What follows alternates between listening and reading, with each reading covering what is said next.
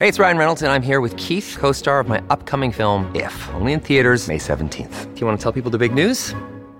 All right, I'll do. it. Sign up now and you'll get unlimited for $15 a month and six months of Paramount Plus Essential Plan on us. Mintmobile.com slash switch. Upfront payment of $45 equivalent to $15 per month. Unlimited over 40 gigabytes per month. Face lower speeds. Videos at 480p. Active Mint customers by 531.24 get six months of Paramount Plus Essential Plan. Auto renews after six months. Offer ends May 31st, 2024. Separate Paramount Plus registration required. Terms and conditions apply if rated PG. Bienvenidos a esta nueva edición de Poder y Dinero aquí en Americano Media. Fabián, Santiago, ¿cómo andan? Hola. Sergio. Hola, ¿cómo te va, Fabián? Eh, ¿Y qué, qué tenés para nosotros hoy, Sergio? Les propongo algo inusual, porque efectivamente nosotros en este programa focalizamos en los Estados Unidos, en la agenda geopolítica global, en general en América Latina. No solemos hablar, a pesar de que somos originalmente eh, de la Argentina, de nuestro país. Yo estoy cordobés. Eh, en este caso en particular, creo que por la creo que vale la pena por la visita reciente del presidente Alberto Fernández a Washington y por una actitud eh, que a veces es un poquito ambigua de la administración Biden, que está en estos conte- este contexto del año electoral de la Argentina, combinando flexibilidad, eh, un cierto acompañamiento o contención a la crisis argentina y algunas exigencias, sobre todo en materia eh, de seguridad nacional, particularmente el vínculo con China. Por eso me parecía que es una linda oportunidad como para tomar a Argentina en términos comparativos y preguntarnos si esto es una, bueno, una muestra de esta actitud, yo diría, ambivalente y, y no del todo clara de Estados Unidos respecto a la región. Es un caso, por el contrario, excepcional, teniendo en cuenta que tenemos elecciones en el país eh, entre agosto y octubre, o bien hay segunda vuelta a noviembre, vamos a tener elecciones que pueden determinar un cambio no solamente de el signo político en el gobierno, como la mayoría de los sondeos así indican, sino incluso un cambio más profundo, ¿eh? tal vez un cambio de régimen desde el punto de vista de las reformas económicas y tal vez políticas que eh, Argentina demanda para salir de esta larga eh, recesión, que diría una crisis casi secular que en el país hace muchas décadas. ¿Te parece bien? Vamos adelante. Me parece, Fabián, primero que nada quiero dejar establecido mi, te, lo hago a vos, a, mi reclamo de que Sergio parece muy moderado en su presentación, digamos, utilizando términos muy prudentes, pero sabe que nos está provocando, digamos, porque en el caso de hablar de Argentina, esto equivale a poner un palo en una eh, en un panal de abejas africanas eh, asesinas, ¿verdad? Pero bueno, vamos a eso. En primer lugar, en el gobierno y en la Argentina trata a Alberto Fernández con tanta delicadeza como, como Sergio. No, pero y para escuchar lo que dijo el presidente Biden, lo preciso como que de vez en cuando tiene algún, alguna actitud un poco comprensible. La verdad, eh, digamos, este, un poco más voy a creer que es como nuestro productor con sede en Miami Beach, digamos, que tiene esas recaídas de pseudodemócrata. Woodstock 68. así es. Vamos, vamos, si les parece, yo hago una, una pequeña referencia al tema de política exterior del gobierno kirchnerista, eh, a explicarle a la audiencia que la Argentina es, desde el 19, 2019, es un sistema político atrofiado, dado que el que tiene el poder es la vicepresidenta y no el presidente, ¿no? Y a su vez, especialmente de la derrota electoral del 2001 en las elecciones de medio término, eh, ese, vicepresidente y senadores, sus diputados y sus gobernadores y sus aliados han tenido una tarea muy fuerte de demolición sobre el presidente Alberto Fernández y el propio Alberto Fernández se ha autodestruido con, errores, con gas, con mentiras, con exageraciones. o sea, para, entender un poco eh, el cuadro político en que se está. El que gobierna no, ocupa el cargo que corresponde y viceversa. La política exterior de, este gobierno, que paradójicamente, como dice Sergio, termina pidiendo, suplicando en los últimos 12 meses ayuda a Estados Unidos para que el FMI le permita llegar menos hasta el final del mandato sin una explosión mayor. Fue un gobierno que asume en el 2019 con una agenda muy anti-Estados Unidos, ¿no? Con una agenda del Grupo Puebla, de acercarse a, nuevamente a, a López Obrador, al- a, chavismo, a Cuba, Rusia, China. Le recuerdo a la audiencia, y nosotros lo recordamos bien, eh, las declaraciones del gobierno argentino de que eh, las vacunas debían ser rusas o chinas y no estadounidenses. O la vicepresidenta Cristina Fernández de Kirchner el 24 de marzo del 2001 diciendo que la era de Estados Unidos había pasado, que quedaba Disney y Nueva York para pasear, pero que las nuevas potencias eran Rusia y China, o el presidente Alberto Fernández 20 días antes de la guerra de Ucrania, la invasión a Ucrania, le ofrecía micrófono abierto a Putin eh, cuando todo el mundo sabía que se venía una guerra una invasión de presión rusa, ser la puerta, que Argentina fuese la puerta de ingreso a América Latina, o tener embajadores en Rusia, en Cuba y en China eh, con una actitud de alineamiento muy fuerte con esos países. Digo, la primera, eh, primer dato a dar es el fracaso de esa política de confrontación con Estados Unidos, que empezó con la administración Trump y ahora siguió con Biden, eh, y la urgencia que tiene este, este, régimen, este gobierno antiamericano en la sudamericana, ¿no? Creo que es una de las grandes paradojas que nos deja este fin de ciclo. Santiago, eh, lo que está aquí consignando Fabián, que otro tiene que ver con la evolución de la crisis económica, que obviamente se está complicando no día a día, sino hora a hora, ¿no? ¿Están de acuerdo con eso? ¿Cómo caracterizarías el actual eh, contexto económico de la Argentina?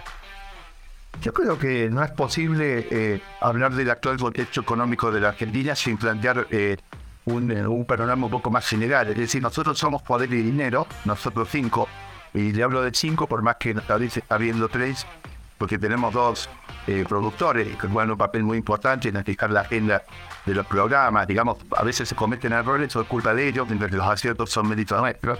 Los tres que estamos acá. Digamos, no, pero eh, verdaderamente, a ver, eh, si somos poder y dinero y estamos permanentemente ofreciendo un panorama general y vinculando los temas geopolíticos con los temas económicos a nivel general, no podemos dejar de hacer esto sobre Argentina si es que queremos ofrecer un panorama a nuestra audiencia que en un 85% por lo menos no es Argentina, ¿cierto? Eh, creo que Argentina, eh, digamos, dada la visita del presidente Fernández a Biden eh, y la situación de crisis que tiene Argentina más las elecciones, ofrece verdaderamente ahora, tenía que estar en nuestro, en nuestro programa, ¿no?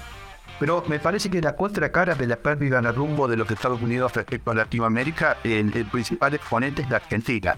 Es decir, los Estados Unidos, dijimos, cuando cae la Unión Soviética solo tenía el problema de Cuba, y de repente hoy la lista es interminable, vamos a construir la mitad del bloque listando los países que hoy tienen arrestos, digamos, eh, eh, digamos, este, socialistoides, marxistoides vinculados a, a, Cuba o a Venezuela, ¿cierto? Y todo lo que eso representa, la conexión con Irán y todo el eh, entonces, en Estados Unidos, eh, eh, venimos nosotros señalando el modelo de dinero comete un grave error respecto a Latinoamérica, si no, no se puede explicar que en su propia patio, propio patio trasero aparezca todo esto. A México, digamos, mirar la situación en que está. ¿Por qué digo que Argentina es el país más importante de, para mostrar la contracara de eso? Porque el fracaso de Estados Unidos respecto a Latinoamérica tiene que ver con, digamos, la rebeldía y la, las idas y venidas tradicionales de, de Argentina, digamos, en términos políticos, de, Perón, Evita, gobiernos que iban para un lado y para el otro, porque esto no puede ser solamente el gobierno de Alberto Fernández que quitaremos. Fíjense que el déficit eh, argentino, el déficit fiscal argentino nos muestra que en 110 años eh, solamente hubo alrededor de 10 años, juntándolos con mucho cariño, de, no déficit fiscal y no inflación, bueno, en este caso son números concretos. Es decir, uno puede tener 100 años de desajustes económicos y echarme la culpa al kirchnerismo. Es decir, el kirchnerismo indudablemente ha llevado todos los límites mucho más allá. Pero yo creo que hubo un hecho, digamos, fíjense que eh, eh, el asesor, el asesor del gobierno de, un gobierno norteamericano, creo que fue el presidente Obama, presentó un informe y donde escribió una nota en un medio importante, que más Foreign Affairs, Foreign, Foreign Policy, creo que es de Estados Unidos, diciendo que durante los dos mandatos que él le tocó ser este, jefe de staff del secretario de Estado de Estados Unidos, eh, el tema permanente respecto a Latinoamérica era que el punto de inflexión había sido la actitud que tomó Estados Unidos en la guerra Islas Malvinas en el año 82. Es decir, eh, Estados Unidos en esa, en esa guerra, eh, en Argentina siempre se, se señala el error estratégico de la cúpula militar de creer que Estados Unidos no iba a reaccionar en la foto a, a Inglaterra, a Reino Unido en esa guerra. Sin embargo, cuando uno lee lo que plantea el propio asesor del Departamento de Estado durante dos mandatos recientes constitucionales en Estados Unidos, se da cuenta que en realidad, digamos, por más que uno nunca está cómodo con que exista un conflicto bélico, pero no estaba tan descabellada la suposición de que el gobierno militar argentino en el sentido de que Estados Unidos eh, rompió más de 100 años de una doctrina muy firme donde frente a cualquier potencia extraamericana que se metiera en la región, no se podían meter y esto lo tenía que ser resuelto adentro de, de, América.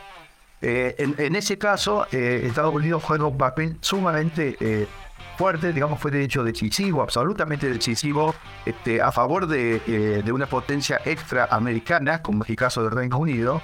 Eh, y eh, a, pesar de que Latinoamérica estaba dividida, porque había países que en aquella época y, y, en forma muy activa apoyaron a Argentina, pero había tres grupos de países latinoamericanos. Los que apoyaron abiertamente a Argentina, los que entendían que no podía apoyarse una potencia eh, y bueno, no estaban de acuerdo con lo que hizo Argentina, pero que tampoco podían aceptar que apoyaran a, Reino Unido, y los que directamente no, no estaban en contra de Argentina, por ejemplo Chile, ¿cierto? Entonces, eh, ahí hubo eh, eh, de esos tres grupos de países, sin embargo, una conclusión muy clara. Ante una situación tensa, Estados Unidos no va a apoyar a un país americano y siempre va a estar a favor de lo que cree que son sus propios intereses, incluso violando la, más de 100 años de la doctrina Monroe, creo que era, si ustedes me corrigen, si se llama de otra manera, no importa, pero era la doctrina de que América era solamente para los americanos. Entonces, yo creo ese tema Ahora, y volvemos con más poder y dinero luego de estos instantes de, publicidad. Es muy interesante lo que está diciendo, me gusta que lo desarrolles con tranquilidad. No se vayan. Bienvenidos al segundo bloque de Poder y Dinero aquí en Americano Media. Hoy, algo inusual en este programa, vamos, estamos analizando el contexto de la crisis argentina. Hace poquito el presidente Fernández visitó Washington el ministro de Economía, Sergio Massa, bueno, eh, es un, ha sido visitante eh, del país, sobre todo New York y Washington, buscando dinero, buscando flexibilidad por parte del Fondo Monetario. Santiago hizo realmente un argumento muy contundente eh, de por qué estamos ante tal vez un contexto que debe verse de manera más bien histórica, con perspectiva histórica, en, en términos de la relación entre Estados Unidos y la región en general, Argentina en particular, con un hecho tal vez que ahora a la distancia uno puede evaluar con eh, mayor precisión, que fue la guerra de Malvinas allá por 1982, eh, los Estados Unidos abandonó la vieja doctrina Monroe para priorizar en todo caso su eh, vínculo con el Reino Unido en el contexto de la OTAN. Entonces, eh, entonces, el punto es este. Lo, que hizo, fíjate que los relatos internos de. Ah, hubo hace poco también un libro de argentino que hablaba de la trastienda de lo que fue la descomposición económica en el gobierno de Alfonsín, ¿no? Bueno, esto es muy parecido, pero respecto al desplazamiento de Estado de un gobierno americano reciente. No, no sé si fue de Obama u otro, pero reciente. Entonces, a mí me sorprendió, o sea, yo me imaginaba que esto había causado un impacto, pero me sorprendió toda la comprensión que existe en un nivel de la política de Estados Unidos de que ese conflicto fue realmente una vuelta de página que le abrió las de los ojos a, incluso a países que ni les importa ni saben dónde queda Argentina ni tienen ninguna simpatía por los argentinos, pero lo que razonaron es Estados Unidos nos va a traicionar. Entonces, frente a esta situación y a todo lo que Estados Unidos pretende plantear ahora en términos de, de, ya venía por lo menos yo señalando que Estados Unidos quiere manejar a la región con amenaza, no con desarrollo. O sea, yo te prohíbo, yo te amenazo. Eh, fíjense la senadora o la, la congresista eh, americana, yo sé que es una mujer muy valiosa, pero un exceso, digamos, en... ¿Eh? ¿Perdón? Tanto Salazar. Ah, bueno, bueno, eh, evidentemente no se puede amenazar a un país de esa manera en público. Entonces, pero eso me parece que es valioso porque refleja la forma en que Estados Unidos quiere llevar a la región. Ahora, dentro de la reacción del país que generó este problema, generó, que puso sobre la mesa el tema que Estados Unidos, cuando llega una instancia decisiva, te va a traicionar, te va a soltar la mano, para Argentina. Argentina ya tiene un antecedente que lo señalaste vos ahora durante el corte, digamos, en pues nosotros, de cuento a la audiencia, seguimos discutiendo, digamos, durante el corte de los temas, porque nosotros esto lo hacemos con pasión y con muchas ganas, entonces no podemos parar en el corte. Bueno, en el corte, Sergio, o, eh, digamos, planteó, además recordó lo de la crisis 2001, o fuiste vos, había, no me acuerdo cuál, quién de los dos fue. Y, bueno, ¿qué pasó ahí? Que Argentina se derrumbó y terminó en una catástrofe institucional porque se cayó una institución que era la convertibilidad y, terminamos con la inflación cero, digamos que era importantísimo para poder construir una sociedad, tener ordenado ese tema. Porque Estados Unidos le bajó el pulgar a un desembolso ridículamente, eh, fíjense, las cifras eran 1.700 millones de dólares. Sí, 1.200, 1.700, de un total que en una de esas, con toda la furia, hubiera podido llegar a ser 5.000 millones en un paquete completo, que nunca, por supuesto, se cumplió porque ni siquiera hicieron los 1.500 iniciales. Entonces, bueno, Santiago, una, anécdota de, de, Yo estaba yo estaba en la función pública en esa época, así que viví la, la crisis de muy cerca. Pero no, no tuviste la culpa de la caída de la rúa. apagar el incendio, pero con, pero con una manguerita de jardín, digamos, no, no fue muy eficiente. Eh, ahí empezó mucho una erradísima visión de la administración de Bush Jr., que vale recordar en el 2000, eh, en las últimas elecciones, Bush eh, Jr. apoyó al candidato Biden contra Trump, así como muchos de sus exfuncionarios, incluyendo su vicepresidente Dick Cheney, se expresó su, intención de, apoyar a Biden contra la candidatura republicana de, de Trump. Eh, el 11 de septiembre hizo que la, la, administración Bush, la administración Cheney, pensara que todo pasaba por democratizar y estabilizar y liberalizar el Medio Oriente. Y hay dos casos testigos, uno me lo contaba hace poco un protagonista, de Perú, de Bolivia, perdón, país clave geopolíticamente, históricamente aliado a Estados Unidos, cuyos mandatarios veían venir el avance del narcomarxismo de Evo Morales y para lograr digamos, una estabilidad económica que le permitiese llegar bien a las elecciones, le pidieron a la administración Bush 120 millones de dólares. Y la administración Bush le dijo que, que la Casa Blanca no era un banco, que se encargaran solos. Eh, a pocos meses la Argentina pidió una ayuda de un refinanciamiento de 1.200 millones de dólares, siendo ya la tercera economía de, de la, del mundo, con un soft power bastante tradicional sobre la región a nivel cultural, de imágenes, y siendo un modelo proamericano, procapitalista, prooccidental, eh, muy claro desde el 89 al 99, y también Estados Unidos le soltó la mano. Bueno, o sea, vos venís planteando también la contradicción de que atacan, persiguen a los corruptos, que más bien, digamos, son afines, digamos, al pensamiento norteamericano, eh, eh, pero lo, los que son izquierdosos parece que nadie los persiguen, ¿no? Me refiero a, a Estados Unidos. No sé si lo quiere desarrollar Sergio, la, la del 2005.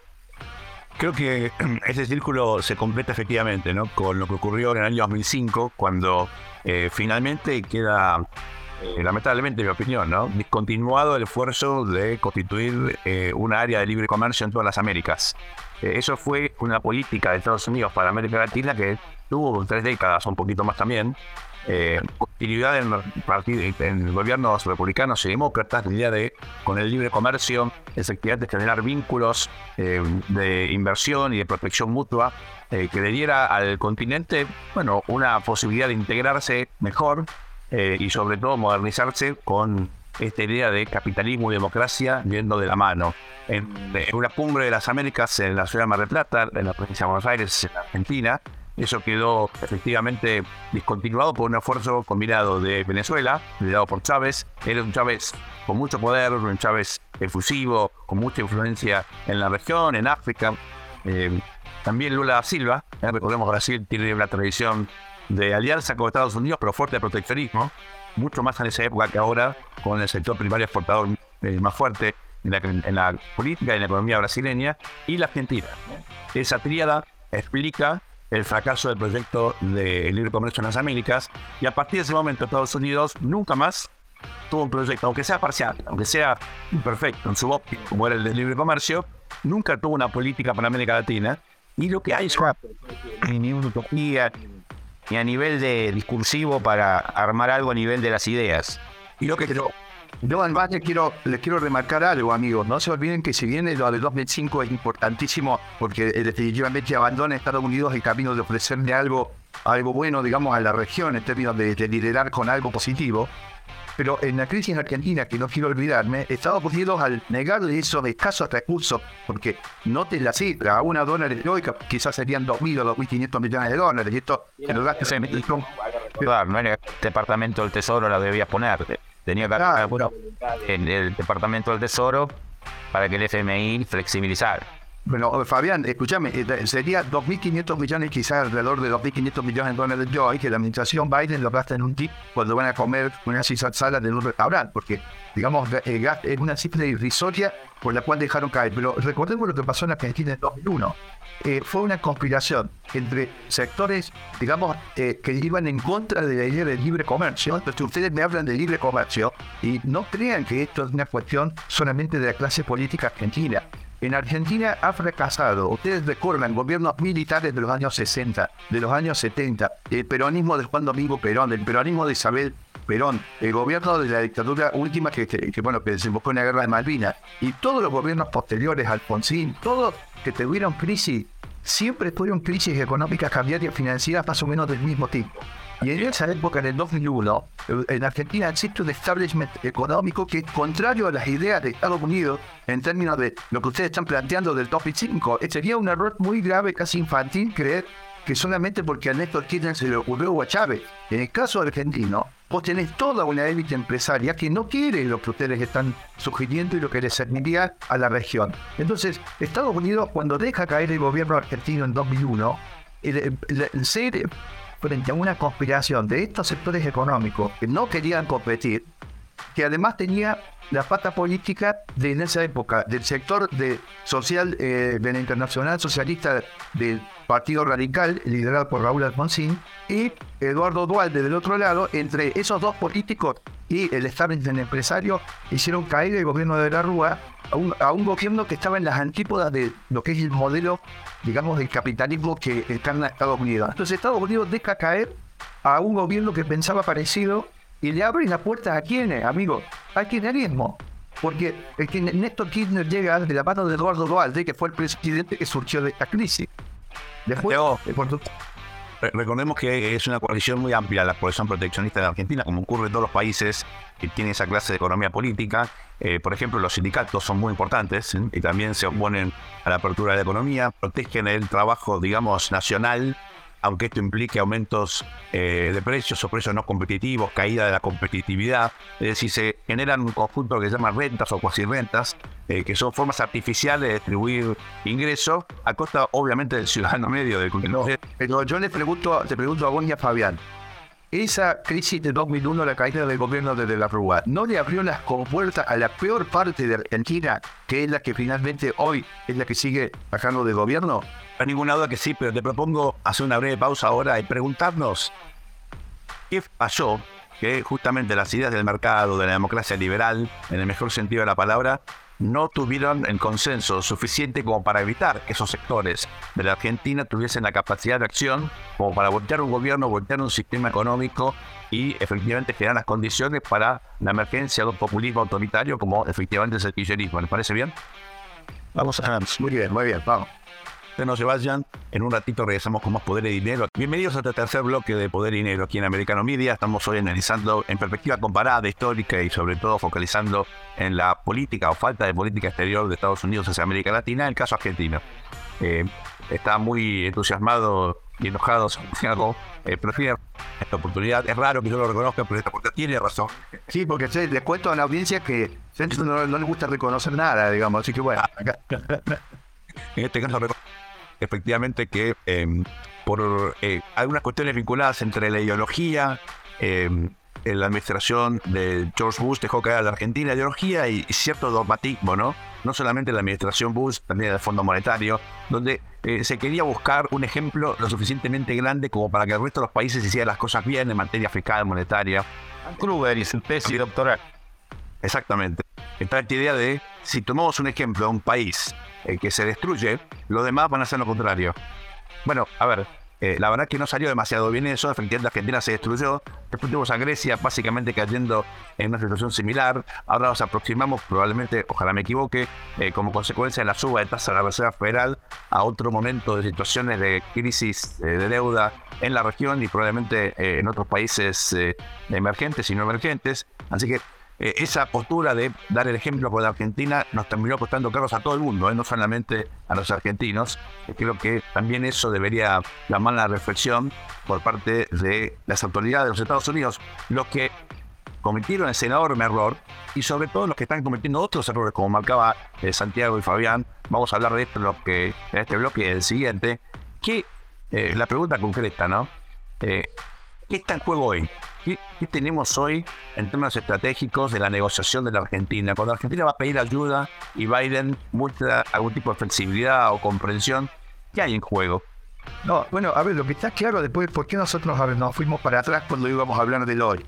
Porque necesitábamos, me parece, Sergio Fabián, mostrarle a la audiencia que no está pendiente de Argentina, que es un país que está muy al sur, todos los días, de a qué país está, estamos, de qué país estamos hablando en términos de la situación, la relación de Estados Unidos con Latinoamérica. Argentina no es el jefe ni el regulador de Latinoamérica, pero es un país que puso sobre la mesa que eh, Estados Unidos, digamos, no tiene la prioridad en Latinoamérica. Entonces, bueno, eso este, eh, después la dejó caer Argentina en el top 1 y, en definitiva, no fue intención de Estados Unidos, pero le abrió la puerta al kirchnerismo eh, en Argentina. Y llegamos a hoy.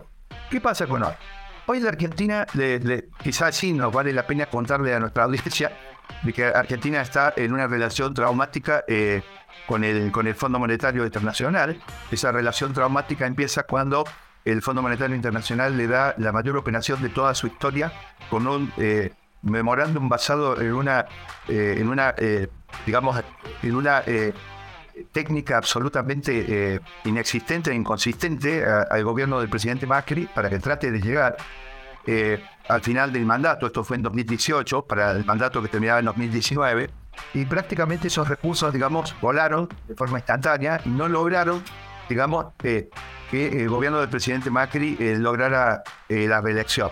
Fíjense ustedes que en definitiva le termina abriendo por segunda vez la puerta al kirchnerismo, esa operación fallida. Fallida en cuanto a sus objetivos, porque si hubiera sido consistente el programa técnico, le hubieran puesto algún tipo de regulación en la cuenta capital, como yo le he dicho al expresidente en alguna ocasión, este, si vos le hubieras puesto una regulación en la cuenta capital, vos habrías entregado el gobierno con 30 mil millones de dólares o 25 mil de reservas, y hoy le estarías diciendo a, la Argentina, yo entregué el gobierno con esas reservas y tendría la puerta abierta para su reelección. Lamentablemente no fue eh, eso lo que ocurrió, y hoy Argentina está en una situación desesperante, es decir, ya ha llegado a estacionarse en los tres dígitos anuales de inflación.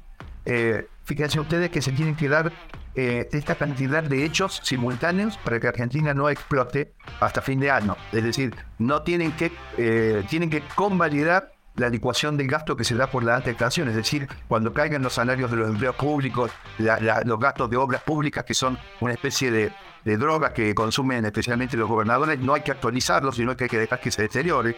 Tampoco eh, hay, que, hay que además contratar un grupo para que no caiga la demanda de pesos, es decir, para que los o no aumente la velocidad de circulación, es decir, que los argentinos quieran seguir teniendo los pesos que tienen, que no los quieren área en realidad porque son inflacionarios, para que no exista una devaluación forzada por la sequía y el superávit comercial negativo que se instaló en la economía argentina, que se puedan contener la dinámica de la deuda en pesos, porque Argentina tiene una gigantesca deuda de endeudamiento interno, que los tenedores de esa deuda no quieren renovar, eh, y que eh, obviamente eh, necesitan que eso no se vuelque a la calle, porque si no, los dólares explotarían por lo menos hasta Júpiter.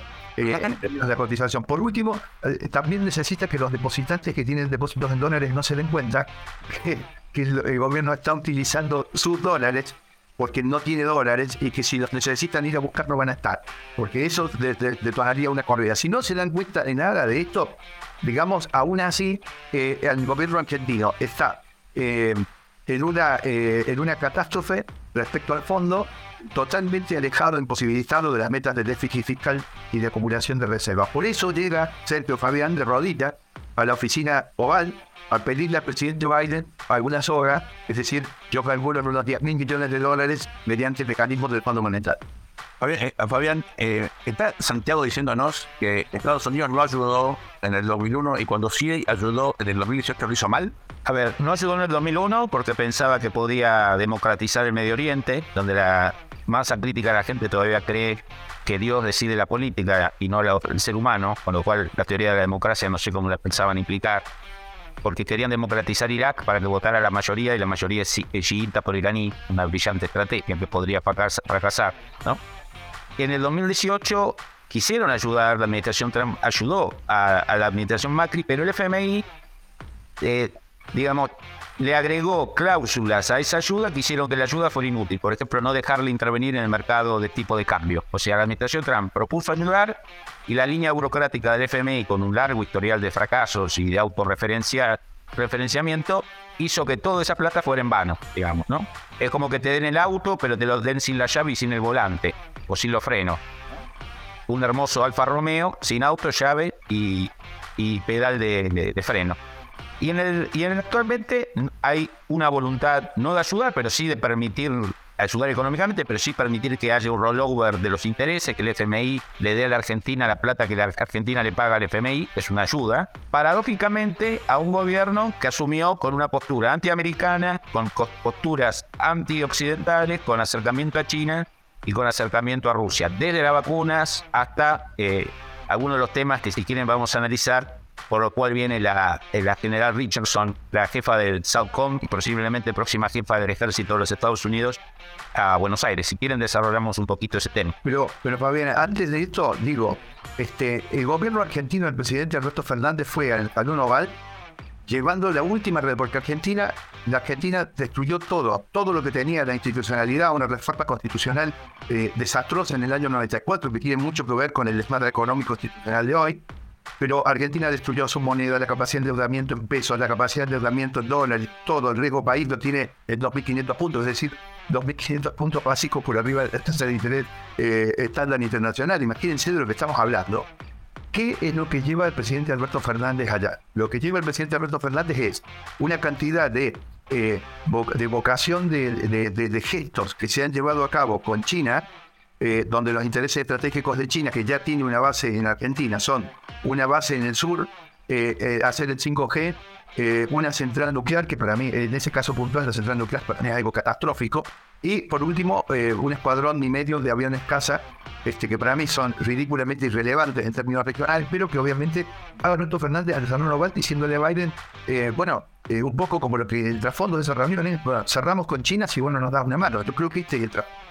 Sí, el problema es que si Alberto Fernández, que le quedan seis meses de mandato o menos, dependiendo que se explote o no explote el tema, eh, a cambio, digamos, yo voy con China, hago todo eso. Y Estados Unidos inmediatamente retira el apoyo del FMI y estalla Argentina. Por lo tanto, creo que Alberto Fernández fue a jugar al póker con, con cartas muy bajas.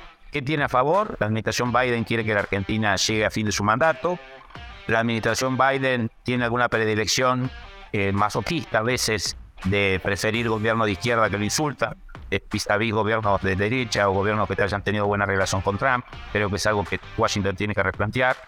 Y sí marcar ciertas líneas rojas, ¿no? Yo creo que una base es cerca del Polo Sur, en, en el área de Tierra del Fuego para China, es una línea roja de Estados Unidos. La compra de aviones de combate chinos es una línea roja para Estados Unidos. El 5G totalmente para China es una línea roja para, para Estados Unidos y crecientemente me da la sensación que también el tema de la central nuclear es una línea roja o naranja fuerte, digamos. Para mí es una línea roja para Argentina más que para Estados Unidos. ¿no? Yo con China y prometer que en estos meses que quedan no, no va a avanzar con ninguna de esas cosas que de hecho en muchos casos no podía avanzar. Tengo que... Tenemos que ir a una pausa ahora en unos instantes, pero me gustaría hacerles esta pregunta. Estados Unidos hubiera apoyado a la Argentina en el 2009 y se hubiera evitado la caída del gobierno de la Rúa, o por lo menos la forma en la cual se precipitó esa crisis, derivando efectivamente en la llegada de esta coalición populista eh, que tanto daño le ha hecho al país. La pregunta es la siguiente: ¿Ustedes creen que Argentina le hubiera permitido a China instalar su base militar en Neuquén? ¿Ustedes creen que China hubiera avanzado también, por ejemplo, en el mercado bancario comercial?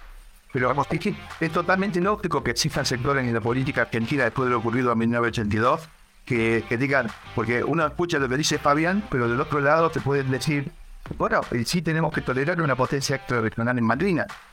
Les decía, una pausa. Si te parece bien, igual, poder y dinero, justamente analizando este punto que parece crítico. ¿eh? No se va. Gracias por acompañarnos. Bienvenidos a este cuarto y último bloque de Poder y Dinero aquí en Americano Media. Estamos hoy pensando, discutiendo, analizando la situación de la Argentina, simplemente como un ejemplo de esta errática eh, política exterior, no solamente de la administración Biden, esta falta de comprensión eh, de las necesidades de lo que necesita América Latina para desarrollarse de forma democrática respecto eh, de su sistema político y sobre todo confiando en el capitalismo. Hemos experimentado, estamos viendo en la región situaciones realmente dramáticas por falta del imperio de la ley, estados que fracasan por falta de capitalismo, por falta eh, de eh, democracia efectiva. Y esto en parte tiene que ver con decisiones autónomas de estos países de la región. Hay responsabilidades compartidas, pero también falta la política de Oriente por parte de los Estados Unidos. Y como marcó hoy Santiago, creo que es el aporte eh, más importante que pueda hacer este programa en la comprensión eh, de lo que pasa en América Latina. Bueno, no solamente en la Argentina, el apoyo de Estados Unidos al Reino Unido en la guerra de Malvinas en el 82 generó obviamente una desconfianza enorme, sino también en el resto de los países de la región, porque, bueno, se suponía que había una doctrina Monroe, América para los americanos, un tratado interamericano de asistencia recíproca, el TIAR. Estados Unidos incumplió esto para favorecer, para eh, enfatizar el vínculo con el Reino Unido, y a partir de eso esto abrió la puerta a otras potencias en la región que influyen justamente por el vacío de política que ha dejado Estados Unidos. Esto incluye a China.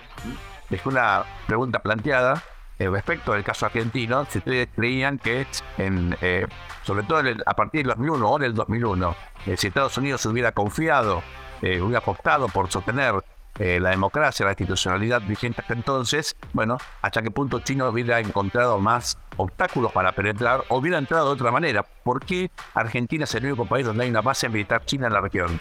¿Por qué China, por qué Estado, por qué China no está en las bases o hace ese tipo de operaciones en Japón y de Alemania? Contéstenme ustedes dos esto, por favor.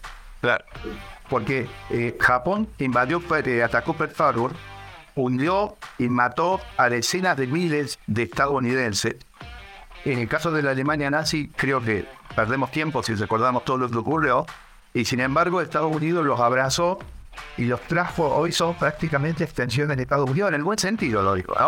En el buen sentido. En el caso argentino, sin que hubiera ninguna pérdida de vida estadounidense, Argentina hace un, planteo además vinculado, porque Argentina no se puede tratar como el tema de Rusia y Ucrania. Cualquier argentino te va a decir, pero yo no invadí, yo era territorio mío, yo no puedo invadir territorio mío. Pregunta, ¿Ucrania invade si ataca Crimea? Ustedes van a decir que no. Entonces no podemos tener doble vara. Estados Unidos tuvo una doble vara y si hubiera tenido la misma vara con Argentina, no estaríamos en esto. Yo les voy a vaticinar algo más. Si nosotros queremos hacer un análisis de plazo más largo que nuestra nariz, eh, nosotros vamos a ver que en Argentina fatalmente estas tendencias van a seguir porque no coincido, sí, por supuesto, no lo puede instalar una central nuclear en tres meses que le quedan de gestión real al gobierno, por ejemplo, un gobierno que no se caracteriza justamente por una gestión expedita, pero sí podrían hacer un acuerdo, por ejemplo, eh, con China para la base en el sol, o para el 5G, o, no sé si el 5G lo alcanza a desplegar, pero la base sí, de hecho lo hicieron con la base anterior y ahora en Argentina no la pueden sacar. El, el presidente Macri no pudo sacar la base china en el sur. Y y, uno, digamos, no puede mirar solamente con las balas del fanatismo pro-norteamericano. Uno tiene que ser crítico, porque de lo contrario los Estados Unidos van a seguir cometiendo estos errores. Eh, acabamos de repasar en la historia que en el 2001 y en el 2005 y en el 2018 eh, Estados Unidos pudo haber traído consigo a Argentina, como lo hizo con Alemania o con Japón en menor medida, por supuesto, y no lo hizo. Santiago, ahí yo creo que el escenario que se abren, obviamente va a depender mucho del último tramo de la administración Biden y de, de los próximos dos o tres mandatos que lo sucedan, es que Estados Unidos siempre que ha sentido que no hay presencia de una potencia extrarregional, ha aplicado una política de bureaucratic politics, una política a veces incoherente, de baja intensidad. Las únicas veces que Estados Unidos, todas sus agencias, todos sus ministerios, todas sus energías eh, se dirigieron en todos los planos hacia la región fue cuando había amenaza externa. En los 30, principios de los 40 con la Alemania nazi, con poco en Argentina y en menor medida en Brasil. Y después en los 60, principios de los 70 con la amenaza comunista por Bueno, eh, por lo que acabo de decir Fabián, Espero que me entiendan por qué yo creo que un mundo no unipolar como el que había ocurrido cuando la situación que Fabián eh, dijo no estuvo vigente, por ejemplo, después de, la caída de la Unión Soviética, yo creo que nosotros vamos a tener un mejor Estados Unidos que va a, renovar su liderazgo mundial si sale por el camino correcto frente a las amenazas que ofrece hoy la geopolítica mundial. Es hoy. La tercera, la tercer evento, el tercer evento es mucho más desafiante en poder económico, en poder militar, en soft power, que es el caso chino. Y China va a ser, ya es y va a ser en las próximas décadas eh, un actor que va a desafiar la hegemonía americana en la región, con economía, con plata, con soft power, usando el tema del antiimperialismo americano, alentando el populismo, alentando el anticapitalismo, paradójicamente, si bien China es capitalista Digo, y uno de los epicentros va a ser seguramente el Cono Sur, va a ser Argentina, va a ser Brasil, va a ser Chile, por varios motivos, minerales, comida, litio, pasos estratégicos, Atlántico Sur, Antártida. Yo creo que los próximos gobiernos de Argentina, los próximos gobiernos de Chile, los próximos gobiernos de Brasil tienen una gran oportunidad y un gran riesgo. La gran oportunidad es manejarse bien y sacar provecho de esa disputa y el gran riesgo es manejarse mal, porque los niveles de castigo y de costo van a ser muy elevados. Pero Fabián, eh, la administración Biden no está de acuerdo con algo que dijiste, porque ellos dicen, vos, vos decís China es el problema, China es el desafío, China bla bla, pero ellos dicen que es el Partido Comunista China, chino, no China. Los publicistas del Partido Demócrata, nosotros. Quedan unos minutos eh, para finalizar este programa. Me gustaría que enfaticemos en las lecciones. ¿Qué podemos aprender del caso argentino? ¿Qué, eh, el, básicamente el legado o, qué cuestión más estructural y, y, más permanente nos permite extrapolar este país que está enfrentando una nueva crisis eh, muy profunda y con perspectiva veremos si de cambio o no, pero eh, creo que eh, podemos aprovechar nuestro conocimiento, nuestra información para brindar en todo caso una contribución al debate más general ¿no? de la política exterior de Estados Unidos respecto a la región. ¿Qué piensa al respecto? Bueno, eh, hubo un presidente argentino que decía con la democracia se come, se educa y no se cura y no sé cuánto, y todos los indicadores de, de los 40 años de democracia en Argentina son muchísimo peores. ¿no? Eh, llega un momento en el cual, digamos, solamente de valores no se puede vivir, no se puede comer, no se puede combatir la pobreza. Y esto me parece que es extrapolable en cierta medida a lo que plantea Estados Unidos. Perdónenme, amigos, y esto se lo digo a ustedes también. Solamente con los valores, que es lo que representa Estados Unidos, la institución y todo eso, perdónenme, pero en la región así le está yendo. No es solo con valores, es además con realidades, con desarrollo, con mejoras. Porque, ¿saben lo que ocurre? La democracia no, liberal no funciona. Porque, Fabián, escúchame, si vos agarrás lo que, lo, la, el pensamiento, la frase es ¿Qué tenemos para perder? Cualquier líder en la región te podría decir, o, o sectores políticos, ¿qué tenemos para perder? Si Latinoamérica está sin rumbo, vos me decís que no tengo que ir con China porque China me tiene valores, tiene autócratas del Partido Comunista Chino, pero el chino viene con negocios. Digamos, por supuesto, en los negocios esto te esquema. La película. ¿Cómo? La famosa película del jugador de fútbol americano, ¿te acordás que decía Show me the money? Le gritaba a Tom Cruise, que era su representante. claro. Les pongo una frase, a ver si están de acuerdo. Puede haber capitalismo sin democracia, pero no puede haber democracia respecto de la ley. Eh, realmente una ciudadanía plena sin capitalismo. ¿Están de acuerdo? Totalmente. Totalmente, y pero vamos, en Latinoamérica estamos bastante descarriados. En el balance no sería positivo, Sergio, en este momento. Este programa se llama Poder. Estados Unidos, Sergio, no se queje si en las elecciones de este año en la Argentina aparecen actores antisistema, discursos extraños, discursos extremistas, discursos políticamente incorrectos, pues son, digamos, subproducto de una hegemonía no ejercida inteligentemente. Amigos, antes de finalizar, les quiero preguntar esto a ustedes dos. ¿Cómo piensan ustedes que se definirían nuestros productores si los pudiéramos sacar de, la, de, de por el cortinado y hacerlos aparecer acá? nosotros, nosotros somos, somos cinco realmente. Nosotros también tenemos un Scaloni que es eh, nuestro productor con sede en Buenos Aires y tenemos un Chiquitapia, digamos, el presidente de la Asociación de Fútbol, que es el que está con sede en Miami. Incluso son parecidos físicamente, ¿no? Lo vamos, a poner en primer plano, lo vamos, lo vamos a hacer el, el, un programa especial. ¿Qué dirían ellos? Y no sé, creo que nos insultarían varios meses. Gracias por acompañarnos. Esto ha sido Poder y Dinero aquí en Americano Media. No se vayan, sigan esta señal.